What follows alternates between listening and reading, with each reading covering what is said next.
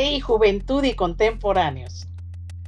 Generalmente dedico una leyenda a países donde me hacen el favor de escuchar. Y hoy le tocó a Egipto. Esta es una historia de ese legendario, milenario y misterioso país. Se trata que nada menos que de Isis y los siete escorpiones. Cuenta la leyenda que Isis huyó de su hermano Seth, aquel que asesinó a Osiris, el que fue su esposo, y con su hijito Horus, escoltada por siete escorpiones, llamados Tefen, Befen, Mestet, Mestetef, Petet, Tetet y Matet. Caminó día y noche hasta que finalmente, habiendo recorrido gran parte del desierto, un animal venenoso picó al niño. Tan maligna era la herida que Isis se lamentó enormemente pensando que su hijo moriría y ella quedaría sola. La aflicción de Isis conmovió al dios Ra, encargado de velar por la seguridad del niño. En un acto de compasión, Ra envió a Zot para que restableciera la salud de Horus.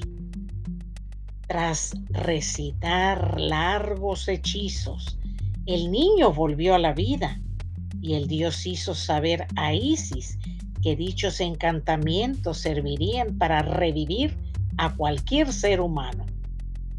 Isis se puso en camino nuevamente y tras largas caminatas llegó dolorida y cansada a la zona de marismas, donde una mujer rica y poderosa de nombre User al verla pasar tan fatigada, cerró su puerta por miedo de los escorpiones que la acompañaban. Sin embargo, una mujer de marismas, pobre y miserable, le invitó a entrar a su casa para que descansara. Agradecida Isis aceptó el ofrecimiento, al tiempo que mandó a los siete escorpiones reunir su veneno en uno de ellos, el de nombre Tefen que con su aguijón hirió de muerte al hijo de Usert. Usert lloró amargamente la muerte de su pequeño y el corazón de Isis al percibir el dolor de la mujer decidió perdonarla, por lo que marchó a su encuentro mientras la casa de la mujer rica de nombre Usert se incendiaba por el veneno de Tefen.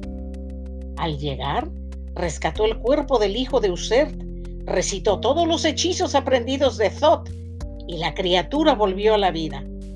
Las llamas cesaron de pronto y los cielos se abrieron.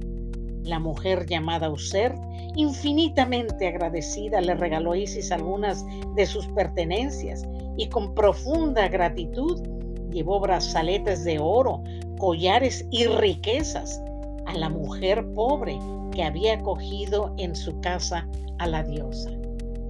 Muchísimas gracias por su atención como siempre y estén pendientes del próximo relato. Hasta entonces.